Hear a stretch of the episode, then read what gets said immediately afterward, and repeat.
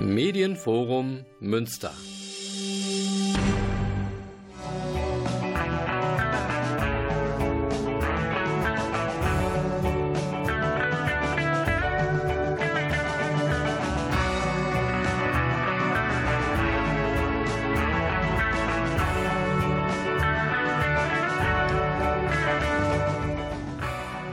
Guten Abend Münster. Sie hören Radio Fluchtpunkt, das Magazin der GGUA Flüchtlingshilfe.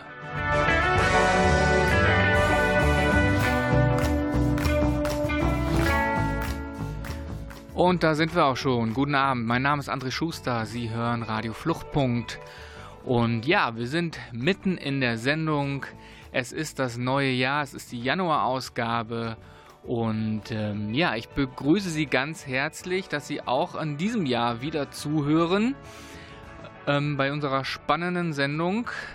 Ähm, ich will diese, äh, ähm, dieses Vorgeplänkel eben nutzen, um noch ein paar Worte zu sagen. Und zwar, ähm, weil das, glaube ich, in der letzten Sendung doch zu kurz gekommen ist. Und zwar möchte ich etwas machen, was ich normalerweise am Ende der Sendung mache. Ich möchte nämlich jetzt gerade die Situation nochmal eben nutzen und nochmal ganz explizit das Medienforum danken für die tolle Arbeit im letzten Jahr.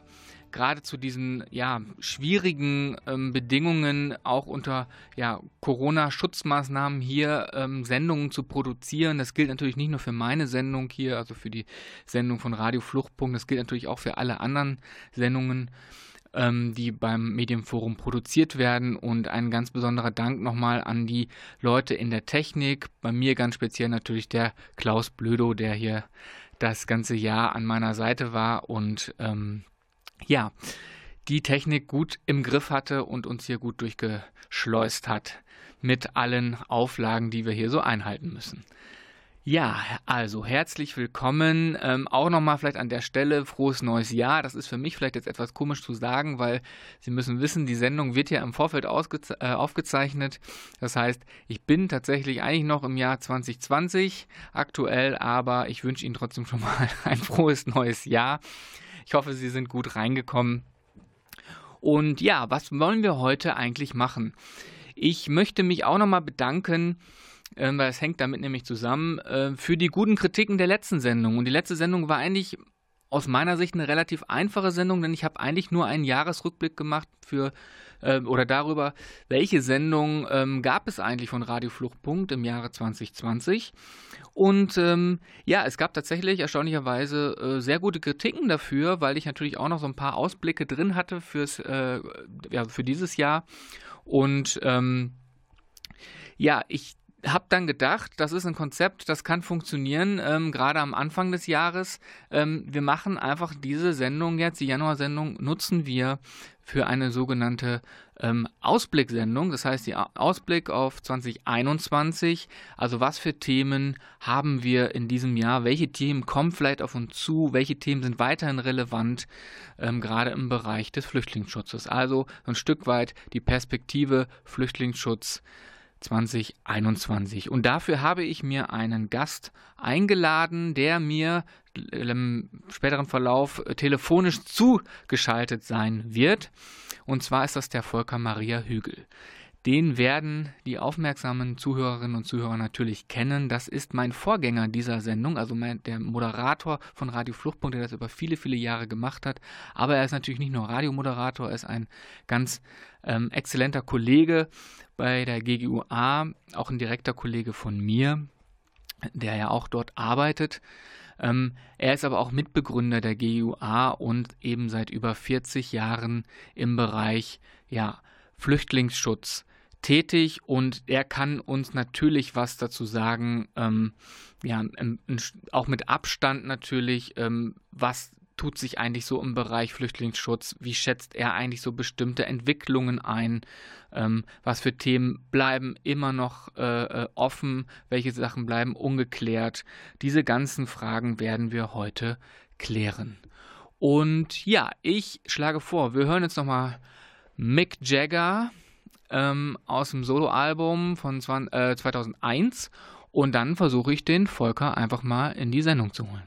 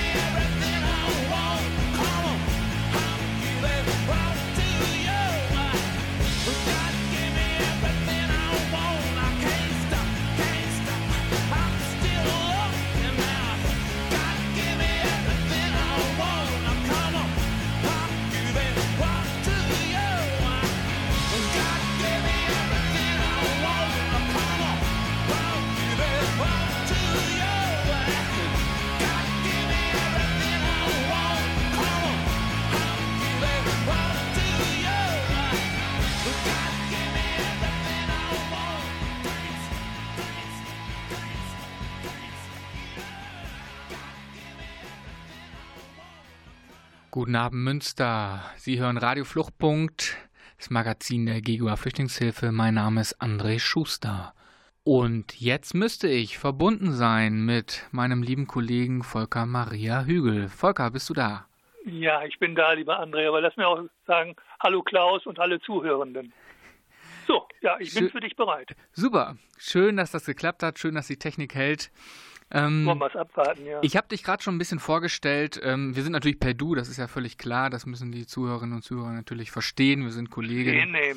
Ähm, und ähm, ja, äh, ich habe dich gerade schon vorgestellt. Äh, über 40 Jahre äh, Flüchtlingsarbeit, äh, Mitbegründer der GUA. Ähm, du hast diverse Entwicklungen in diesem Bereich mitgemacht und deswegen natürlich auch zu Recht ähm, und auch sonst immer gern gesehen, ähm, gern gesehener Gast hier in der Sendung. Ähm, ja, kannst du natürlich was äh, dazu sagen, gerade zu den, ich sag mal, Perspektiven 2021. Und ich, ja, wenn du gerne noch was ergänzen möchtest zu deiner Person, darfst du das gerne nee, tun. Nee, nee, ich bin schon bei 21. Alles klar, du bist schon bei 21. Dann, ähm, bevor wir über 21 sprechen, möchte ich eigentlich direkt mal eine Frage an dich stellen. Ähm, was war denn eigentlich so, ähm, ja, dein, dein Hauptthema 2020 im Bereich Flüchtlingsschutz? Also mein persönliches Hauptthema waren wie all die Jahre sowohl Roma, weil sie kein Bleiberecht haben, als auch Kinder und Familie, weil das, die Kinderrechte werden in Deutschland täglich zigtausendfach verletzt und Familien, allein die Frage, ist deine Oma Familie, deine Oma ist bestimmt Familie, aber bei Flüchtlingen ist Oma eben nicht Familie. Das beschäftigt mich neben den Fragen, die im Flüchtlingsbereich immer eine Rolle spielen. Wie geht es weiter mit der Situation von Flüchtlingen aus Syrien oder aus Afghanistan und die Praxis des Bundesamtes. Ich selber bin ja, wie du weißt, aber wie es die Zuschauer, äh, Zuhörerinnen vielleicht nicht wissen, ich bin Mitglied der Härtefallkommission beim Innenministerium früher, heute beim äh, MKFFI, Ministerium für Kinder, ähm, Familie, Flüchtlinge und Integration. Und wir stellen immer mehr fest, dass das, woran diese Republik krankt, sind, wenn es aus Sicht der Flüchtlinge, sind die schlechten Entscheidungen des Bundesamtes. Äh, weil die Härtefallkommission darf nur in, inlandsbezogene Abschiebungshindernisse und Härten be, äh, beurteilen, nicht aber die Situation im Herkunftsland und wie schlampig mit Krankheiten umgegangen wird, wie schlampig mit Kindern umgegangen wird. Das sind so die Erfahrungen der letzten Jahre und das hat sich in 2020 noch zugespitzt und das besorgt mich sehr. Das kann ich verstehen. Ähm, das geht uns alle so, die in dem Bereich tätig sind. Ähm, ja, was würdest du denn sagen, sind jetzt so Themen, die, also du hast ja gerade jetzt schon Themen angesprochen, ist ja völlig klar, ähm, die werden uns auch, auch, sicherlich noch 2021 beschäftigen, aber würdest du sagen, gibt es da etwas Besonderes, was jetzt auf uns zukommt, ähm, 2021, was sich vielleicht verschärft oder vielleicht sogar verbessern könnte?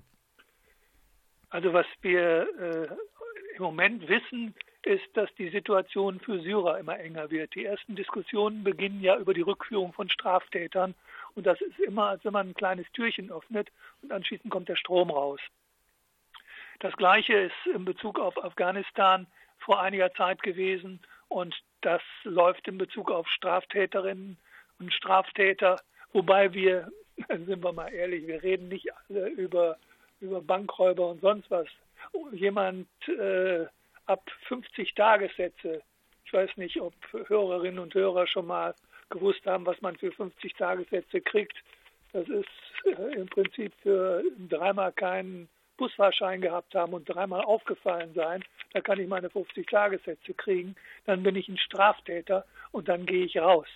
Und egal, ob ich Familie habe oder nicht, da ist die Doppelbestrafung, die eigentlich grundgesetzlich verboten ist, eines das Hauptproblem. Ähm, ja, danke. Ähm, speziell nochmal ähm, zur äh, Situation von Syrern. Ähm, gibt es da dann irgendwelche Entwicklungen? Ähm, also du hast es gerade schon angesprochen. IMK-Beschluss, ähm, darauf beziehst du dich ja letztendlich, ne, dass in der Innenministerkonferenz ja gesagt wurde, ähm, Straftäter wäre jetzt durchaus legitim nach Syrien abzuschieben, für alle anderen erstmal nicht. Ähm, du hast schon angedeutet, was das bedeuten kann, aber siehst du noch andere ja, Perspektiven für Syrer? Du sagst, es wird enger. Ja, nein, ich wollte damit sagen, vielleicht ist das nicht deutlich geworden. Äh, wenn Straftäter abgeschoben werden, dann ist es nicht mehr lange, bis der Rest auch nicht mehr geschützt werden muss. Dann werden Widerrufsverfahren durch das Bundesamt durchgeführt und nur unter sehr engen Bedingungen können die Menschen dann bleiben. Das heißt, da wird dann der Kampf um das Bleiberecht losgehen. Weil wenn ich äh, Straftäter abschieben kann, dann kann ich Alleinstehende ja auch abschieben. Die kommen ja dann auch durch. Und gerade bei Afghanistan ist die Situation so, wir hören immer noch, wie unsicher Afghanistan ist.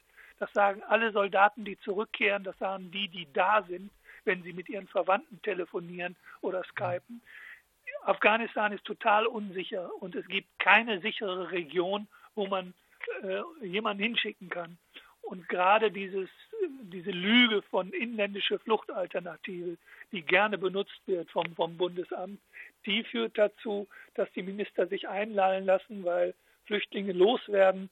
Die meisten wollen es. Es gibt da nur ganz wenige Ringeltauben, die sich tatsächlich für den äh, Verbleib einsetzen. Dass das äh, der niedersächsische Innenminister bei, bei Syrern und Syrerinnen war, hat mich sehr gefreut, aber ehrlich gesagt auch erstaunt, weil er gilt nicht als liberalster Innenminister. Pistorius meinst du, ne? Ja. ja. Hatte ich den Namen nicht genannt? Nö, Innenminister, aber ich, äh, ich habe es jetzt mal ergänzt. danke, danke, danke. Ähm, Ansonsten in diesem Jahr ist völlig klar, dass noch einige. Ach nee, nee, nee, nee, halt, ich muss mal, ich muss noch mal zurück. Äh, hast du mitgekriegt, André, was aus diesem Riesenskandal in Bremen geworden ist, wo ja Tausende von Asylverfahren mhm. von der Leiterin durchgeschleust worden seien und nur von mehreren Rechtsanwälten zugeführt worden werden? Also Straftat ohne Ende. Ja, das ist nichts draus geworden. Das Ober, ja, das Oberland, äh, das Landgericht, also die zweite Stufe, die hat den derartig dem Bundesamt um die Ohren gehauen und hat auch dem Innenminister, dem Staatssekretär des Innenministers untersagt, von kriminellen Handlungen zu sprechen. Das war eine riesen Ohrfeige und das hat mich total gefreut, weil ich habe von Anfang an gesagt, das kann nicht sein, ausgerechnet bei Sieden, die sowieso Flücht Flüchtlingsschutz bekommen.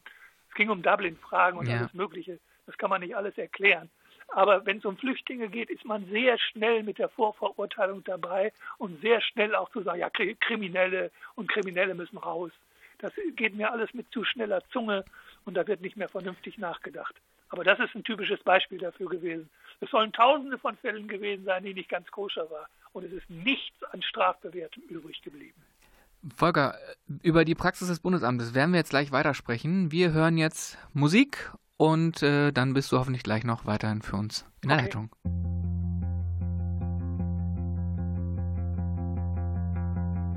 Da bist du.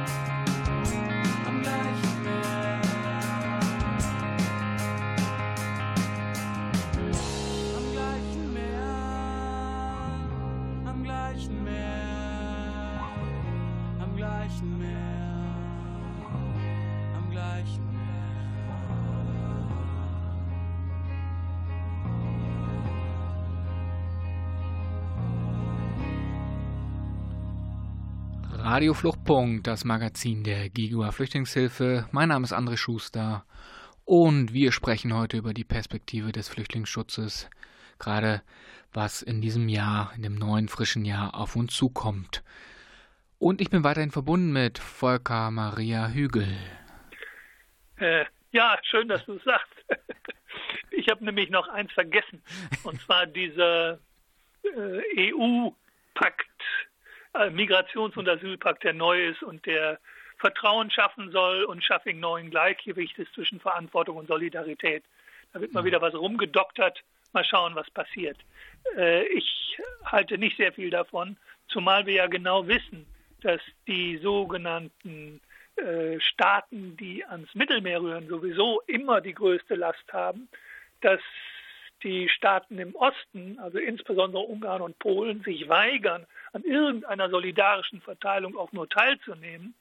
Und deswegen glaube ich, dass äh, das, was uns da versprochen wird, was auf den Weg gebracht wird, dieser Neuanfang, dass er nicht funktionieren wird, sondern dass es eher dazu führen wird, dass wir weitere nationale Versuche bekommen. Es ist ja schon schwierig, äh, unbegleitete minderjährige Flüchtlinge in zugesagter Zahl innerhalb eines halben Jahres nach Deutschland zu bekommen. Und dann reden wir nicht über 10.000, wir reden über 160. Und all diese Fragen, die damit zusammenhängen, ist die Politik bereit? Und dann muss man sagen, die Politik mag vielleicht bereit sein, aber sie hat Angst vor dem Rassismus, der, und zwar vor dem Alltagsrassismus in der Bevölkerung. Den zu bekämpfen wäre mindestens genauso wichtig wie eine gute Flüchtlingspolitik äh, mehrheitsfähig zu machen, weil der alltägliche Rassismus, der strukturelle Rassismus, der ist das, was gute Lösungen nicht nur verhindert, sondern geradezu konterkariert. Und aus dem Grunde glaube ich, dass die Antirassismusarbeit auf die gleiche Stufe gestellt werden muss wie die Menschenrechtsarbeit an sich. Ich höre also raus, der New Pact on Migration ist kein Fresh Start, wie von der Leyen so schön Nein. gesagt hat. Ähm, lass uns nochmal über die Praxis des Bundesamtes sprechen. Gerne. Da sind wir ja gerade ähm, vor der Musik stehen geblieben. Ähm, Was war hattest, das übrigens? Ähm, du hast ja gesagt, dieser Skandal. Ähm, ich meine die Musik. Ach so. Ich war neugierig, ich kannte die Musik nicht. Das war äh, Schrottgrenze. Schrottgrenze. Eine großartige Band, Schrottgrenze, äh, mit dem Song Am gleichen Meer. Schön, danke. Weiter im Text. Pardon. Vielleicht können wir das irgendwie schneiden. Nein, muss man nicht. Ich finde ich bin ja mit auf Sendung und äh, ich wollte das einfach wissen, wer das ist, weil ich es nicht kannte. Okay. Ähm, die Praxis des Bundesamtes. Ähm, du hast gerade schon diesen Skandal, also der ja eigentlich gar kein Skandal war und wo auch noch ähm, ähm ja, die Gerichte gesagt haben, äh, also untersagt haben, von Straftat zu sprechen, dieser Skandal, angeblich Skandal aus Bremen. Ähm, was kannst du uns denn weiter noch zum, zum, ja, zur Praxis des Bundesamtes sagen? Wird es da Veränderungen geben? Ja, erst, erstens einmal, weil sie neues Personal einstellen, werden noch mehr Fehlentscheidungen kommen. Aber das eigentliche Problem ist, sie sind nicht geschult. Ich will ein Beispiel nennen. Ähm, sie sind zuständig für die Fragen, wie krank ist jemand. Wenn jemand im Herkunftsland nicht behandelt werden kann und es ist eine Krankheit, die sehr schwer ist, dann gibt es einen Abschiebungsschutz. Wenn das einer aus der Familie ist, ist die Krankheit aber nicht so schwer. Sie braucht Versorgung, die sie im Herkunftsland medizinisch bekommt. Dann lehnt das Bundesamt ab. Aber es stellt nicht die Frage, sind die erkrankten Eltern überhaupt in der Lage, ihre Kinder zu versorgen? Sind sie in der Lage, mit dieser Krankheit behaftet, den Lebensunterhalt für die gesamte Familie zu organisieren? Die werden nicht kombiniert gelöst, sondern da wird nur, Krankheit ist nicht krank, kann raus. Ist nicht krank genug, kann raus. Die Fragen werden nicht gestellt. Allein durchs Nichtstellen der Fragen ist ein ganz großes Schutzsystem vom Tisch nämlich das Schutzsystem der Einzelfall zählt. Und trotzdem muss man immer die Familie im Blick haben. Und es ist uns ja in den, in den beiden Jahren, wo äh, starke Flüchtlingszahlen nach Deutschland kamen, nämlich 15 und 16, sind ja sehr, sehr viele Menschen eingestellt worden. Die sind zum Teil innerhalb einer Woche geschult worden. da kann man natürlich lernen, wie es ist. Und noch immer, ich habe vor über 20 Jahren mit anderen Kollegen zusammen versucht, dem Bundesamt zu sagen, bitteschön, wenn ihr Gelder für Beratungsstellen rausgebt, es ist übrigens schlimm, dass eine, ein Bundesamt, was Asylverfahren durchführt, auch die Hoheit hat über die Gelder, die ausgeteilt werden. Das sind Interessenkonflikte, das finde ich sehr beschissen. Aber egal davon. Wir haben vorgeschlagen, dass es ein Curriculum geben muss. Wer, was muss man können, um Flüchtlingsberatung zu machen? Sie brauchen nur ein Schild über die Tür hängen, ich mache Flüchtlingsberatung und Sie können Flüchtlingsberatung machen. Ich meine, das ist in der GEGUA anders. Wir haben unsere Profession, wir haben das gelernt. Aber es gibt ganz viele Beratungsstellen, wo nur Beratungsstelle draufsteht, aber nicht drin ist. Das Projekt Q, in dem du ja auch arbeitest, kann da ein Lied von singen, ja. wie viel Unkenntnis überall ist und insbesondere beim Bundesamt für Migration und Flüchtlinge. Und dann kommt der zweite Bereich dazu. Sie sind auch zuständig für die Widerrufsverfahren. Widerruf bedeutet, dass die Situation sich so weit geändert hat, dass der Schutz nicht mehr vonnöten ist. Und die Logik in Deutschland heißt, du brauchst keinen Schutz mehr, dann musst du Deutschland verlassen. Dass in der Zwischenzeit hier Wurzeln geschlagen wurden, dass die Kinder sich integriert haben, dass äh, Deutschland ihre neue Heimat geworden ist, das wird alles ignoriert. Da ist dann das große Bundesamt, die auch natürlich immer ihre Arbeitsplätze besorgt, indem dann, wenn es keine neuen Flüchtlinge gibt, dann muss man den Alten an den Kragen gehen. So einfach ist das. Okay, ich danke dir für diese Einschätzung. Ähm, ja, das ist, ist in, der, in der Tat so. Ne? Ähm, du hast es gerade schon gesagt, äh, Interessenskonflikt beim BAMF, äh, also die geben die Gelder raus für Beratungsstellen, was wirklich sehr, sehr merkwürdig ist. Ähm, das gipfelt dann eben darin, dass dann tatsächlich, wie du auch schon richtig beschrieben hast, Beratungsstellen sich Beratungsstellen nennen dürfen, aber eigentlich gar nicht richtig beraten können. Äh, gleichermaßen sieht es innerhalb des Bundesamtes aus. Ähm, ein weiterer äh, Interessenskonflikt, der mir dazu noch einfällt, ist ja, ähm, da fast sogar im Gesetz drin steht, dass ja das Bundesamt äh, unabhängige, also das Bundesamt, ne, Bundesamt, staatliche Stelle, unabhängige Asylverfahrensberatung durchführen soll. Ähm, wie stehst du denn dazu? Ich halte das für kontraproduktiv und für rechtswidrig. Aber es steht im Gesetz, ich glaube 12, 12a ist es, ne? Ja, genau ähm, also im Asylgesetz meinte ich. Ähm, das ist so ein bisschen so äh, meines Erachtens, äh, als wenn man hingehen würde und äh, den TÜV äh, ausstatten mit Mitarbeitern der Verkaufsstelle für VWs. Ja, gerade VW, die sind ja auch sehr vertrauenswürdig. Nein, meines Erachtens geht das überhaupt nicht. Das kann nicht gehen. Die sagen aber, es ist eine andere Etage. Sie verfügen über das EU-Geld, also den, äh, die, die, äh, wie heißen die Dinger nochmal? Früher äh, hieß es EFF, die Flüchtlingsfonds. Flüchtlingsfonds ja. Jetzt heißt es AMIF, genau. AMIF, ja. Sie verfügen über das AMIF, das, man macht die Tür zu, macht ein anderes Schild drauf und ist eine andere Behörde. Nehmen wieder eine Tür zu, Schild drauf, andere Behörde. Ich meine, man nimmt zusammen den Kaffee und hm. man trinkt so aus derselben Kanne, aber man ist eine andere Behörde. Das ist lächerlich, was da gemacht wird. Da gehört, dazu gehört eine unabhängig, dann würde ich das sogar begrüßen, wenn Dinge untersucht werden und wenn beraten wird oder wenn auch die Qualität von Asylverfahren mal untersucht würde. Pro Asyl hat mehrfach mehrere tausend Euro in die Hand genommen und hat äh, hunderte von Asylverfahren gutachterlich äh, bewerten lassen. Und es ist immer rausgekommen, dass das Bundesamt falsch, halb falsch oder nur schlampig gearbeitet hat. Und äh, das ist etwas, was mich zutiefst ärgert, weil es so eine verantwortungsvolle Stelle sein müsste, wenn es um das Leben und die Zukunft von Menschen geht.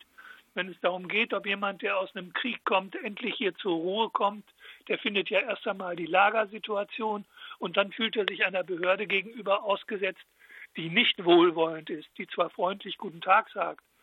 Und, und dann muss auch noch ein Dolmetscher, von dem man nicht weiß, wie ist der denn gesinnt, äh, bearbeiten lassen. Das ist eine ganz, ganz schwere Herausforderung für die betroffenen Flüchtlinge. Zumal das, was sie bräuchten in den ersten 14 Tagen, wäre nämlich Ruhe, Zuspruch, vielleicht sogar psychotherapeutische Beruhigungsgespräche, Entspannungsgespräche, die, dass sie hier in Ruhe angekommen sein dürfen. Sie werden durch ein System gehetzt, was dadurch, dass es ein System ist, schon zu noch mehr Ungerechtigkeiten führt. Und wir, äh, wir müssen. Menschen gehören, Entschuldigung, Menschen gehören nicht in Lager. Menschen gehören dahin, wo man sie gut erreichen kann, wo sie Hilfe und Unterstützung erfahren können. Wir hören ein bisschen Musik, du bleibst dran und wir sprechen gleich weiter.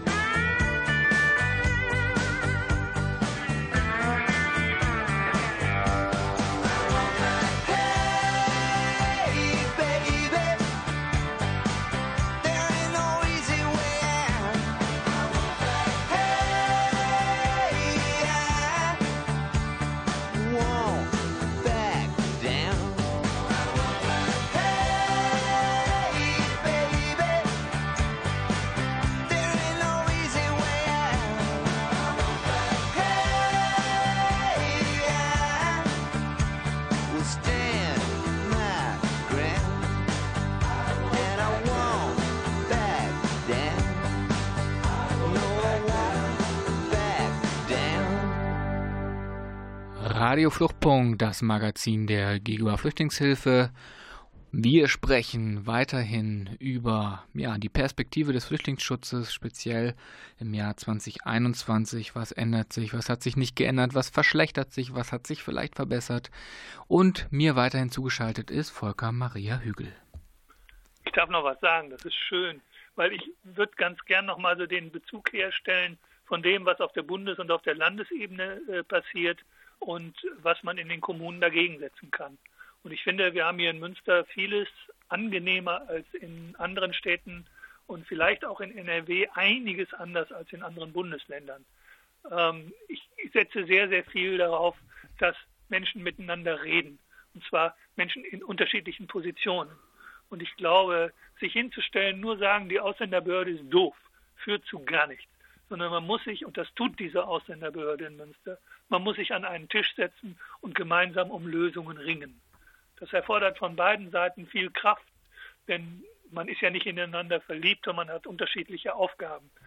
Und doch ist der Dialog dazu geeignet, äh, zu Lösungen zu führen, womit beide Seiten eigentlich leben können. Und darum geht es ja. Die Menschen leben ja hier vor Ort und dann, ich nenne das immer, wie man die Kuh vom Eis kriegt, lässt sich am besten miteinander besprechen.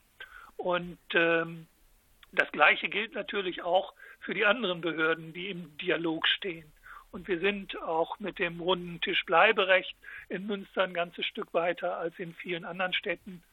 Natürlich gibt es noch mehr zu tun. Man könnte noch mehr auf die Beine stellen. Und das, was ich mir wünsche, ist, dass die Behörden etwas offener werden, dass sie sich nicht zu viel hinter, äh, hinter geheim, das ist äh, na, das ist Verschlusssache, das ist, äh, das, das dürft ihr nicht kennen. Wir kennen es natürlich trotzdem, aber äh, offiziell ist mir lieber, ich habe es äh, bekommen und kann dann auch mit anderen drüber reden. Diese Geheimhaltung und das nicht auf Augenhöhe miteinander arbeiten, da sollte man ein Stück von runtergehen. Denn eins ist klar, wir sind nicht die Nörgler, also auch die GUA ist nicht die Nörglerpartei, sondern das sind diejenigen, die A, Hilfestellung geben und zum anderen auch versuchen, Probleme zu lösen, die die Verwaltung nicht gelöst hat. Es ist, von daher es, gibt es eigentlich ein kommunales Interesse daran, dass es Organisationen wie die GUA gibt und dass diese Organisationen dann auch ihre Informationen vom Land, vom Bund, ich über Pro Asyl, und äh, meine Kollegin über äh, die Landesebene und äh, manch andere über die EU-Kommission, wo sie Kontakte zu haben. Das läuft nicht alles über uns persönlich, aber wir sind sehr, sehr gut vernetzt. Und vernetzt sein ist das Einzige, was, sagen wir mal, halbwegs geeignet ist, dem Trend, dem Trend entgegenzuwirken. Der Trend ist, weniger Flüchtlinge reinlassen, mehr Flüchtlinge abschieben dazu, Bedingungen zu schaffen, wo Leute sagen, ach, dann will ich doch nicht so gerne nach Deutschland, dann gehe ich lieber in ein anderes Land. Es geht dabei meistens um die Frage von sozialen Leistungen, wo der Zugang abgebaut wird. Es geht um die Frage von medizinischen Leistungen und es geht um die psychosoziale Versorgung. Letztere, das muss man auch das muss man wirklich gestehen. Letztere wird ausgebaut und das ist sowas von richtig. Nicht groß genug, aber zumindest ist verstanden worden, dass da tatsächliche Pulverfässer sind, wenn Menschen über Jahre aus einem Kriegsgebiet kommen oder Kinder, die nur im Krieg unter Bombenhagel geboren sind, dass die eine seelische Unterstützung brauchen, dass das angekommen ist, das macht mich ganz froh. Ja, du hast gerade angesprochen, die ähm, psychosoziale Unterstützung soll ausgebaut werden und wird ausgebaut, was dich erfreut, was uns erfreut, was auf jeden Fall notwendig ist. Wo würdest du denn ähm, ja eigentlich den, den, den, den wirklichen Anpack sehen? Also ist es, geht es jetzt darum, ähm, Leuten, die in der Kommune sind, zu helfen oder äh, müsste das eigentlich schon viel früher starten? Äh, ja, das ist eine Frage, wo ich äh, sowohl als auch sagen muss. Denn ich bin ja gegen dieses Lagersystem. Ich weiß, dass Lager heißt Landesaufnahmeeinrichtung. Lager. Aber ich bin dagegen, große Unterkünfte für, für Flüchtlinge zu haben. Ich bin dafür kleine Einheiten und am liebsten so schnell es geht Wohnungen, dann müsste sie bauen. Da müsste es müsste vom ersten Tag an anfangen. Die Leute sollen in Ruhe gelassen werden. Man kümmert sich um sie, fragt, was sie brauchen und dann fängt man an, Gespräche zu führen, um sie zu stabilisieren. So, und dafür braucht man Personal und Dolmetschende. Das heißt vom, eigentlich vom zweiten Tag an. Dass die Kommunen gestärkt werden, ist sinnvoll, weil es werden ja auch noch Flüchtlinge in die Kommune verteilt. Aber sie sind zum Teil bis zu einem Dreivierteljahr vorher Lager untergebracht. Und das macht, macht ja doppelt kirre. Das heißt, die Arbeit für die Psychologinnen und Psychologen wird nach anderthalb Jahren äh, noch schwieriger, als wenn sie sie frühzeitig in ihre Praxen bekämen oder äh, man sie frühzeitig aufsuchen könnte. Das ist genau die Frage beim Zahnarzt. Wann gehen wir hin? Wenn es weh tut oder wenn das Loch schon so groß ist, dass der Zahnarzt reinpasst. ja, das ist äh, ja, ein schönes Bild.